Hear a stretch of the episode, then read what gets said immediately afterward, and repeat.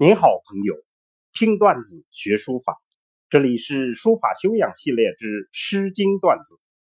今天我们接着上次讲《蒙》的下半部分，《蒙》千古的故事标本。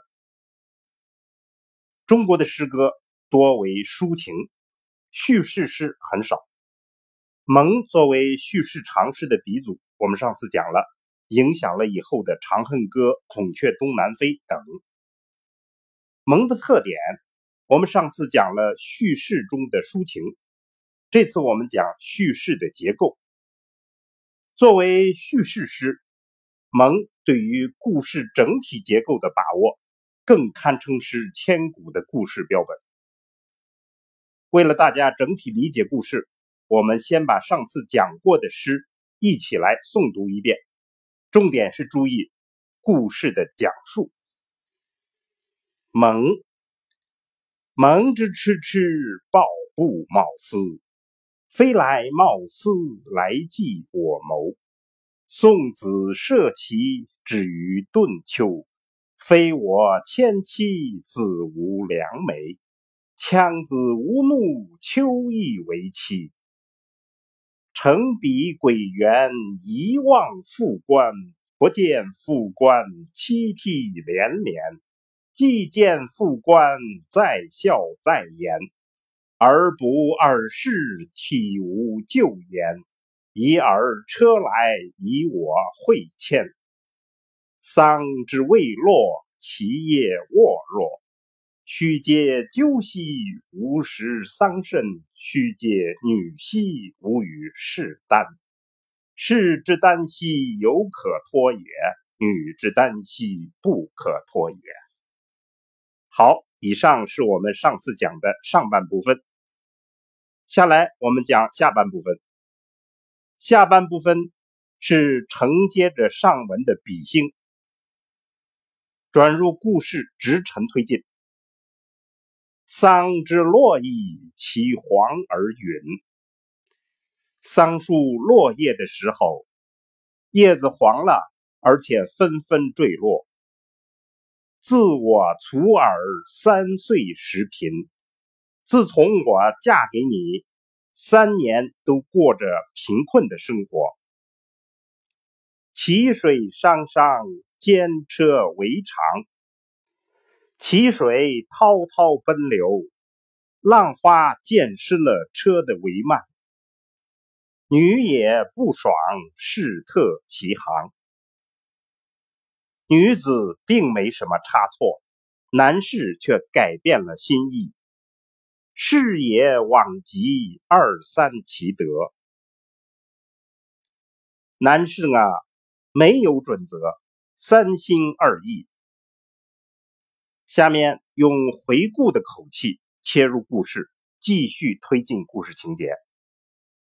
三岁为父，迷失老矣。三年里，我坚守妇道，家里的事务没有不操劳的。夙兴夜寐，靡有朝矣。早起晚睡，从来没有尽头。言既随矣。至于报矣，你的心愿实现了，以至于逐渐凶暴起来。兄弟不知，戏其笑矣。兄弟们不了解情况，对我讥笑不已。静言思之，公自导矣。静下来反思这一切。只能自己为自己而伤心。接下来以总结的方式来结束故事，又返回故事的一些细节，表达绵绵无尽之意。及而偕老，老使我愿。当初我们相约白头偕老，偕老之说使我很怨恨。其则有岸，其则有畔。其水再宽也有岸边，沼泽再大也有尽头。总角之宴言笑晏晏。回想少时的欢乐，言谈笑语多么愉悦，信誓旦旦，不思其反。海誓山盟，不料竟违背了誓言。反誓不思，亦已焉哉？违背誓言的事不去想了，就让一切都过去吧。总体来看。全诗讲了一个完整的爱情故事。作为故事，起因、经过、结果这些因素都交代的很清楚。但这是用诗来讲的故事，除了赋比兴的手法运用，在长诗结构上也体现了短的抒情诗的结构方式，也就是起承转合四段的节奏。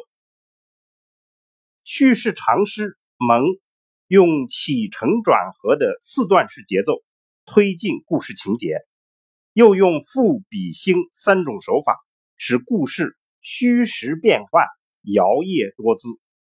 那么这种艺术特色在怀素自叙帖书法中是怎么表现的呢？请大家整体看一下自叙帖，这种长卷书法章法布局。也基本遵循了起承转合四段式的推进方式，在每一个段落里，基本保持稳定的规矩，而四段之间的变化，主要是布局的疏密变化和字的大小变化。再仔细看每一个段落中，字与字、行与行的安排，也是既有变换又有统一。从而形成了整体章法的稳定统一与多姿多彩。我们这种比较分析，就是想告诉大家，诗歌与书法在处理长篇叙事内容时，采取的手法是互通的，彼此参考，互相激发，受益才会良多。好，我们再回头体味一下蒙。用诗的方式讲故事的独特滋味吧。蒙之蚩蚩，抱布卯丝，飞来卯丝来即我谋。好，朋友们，我们下次再见。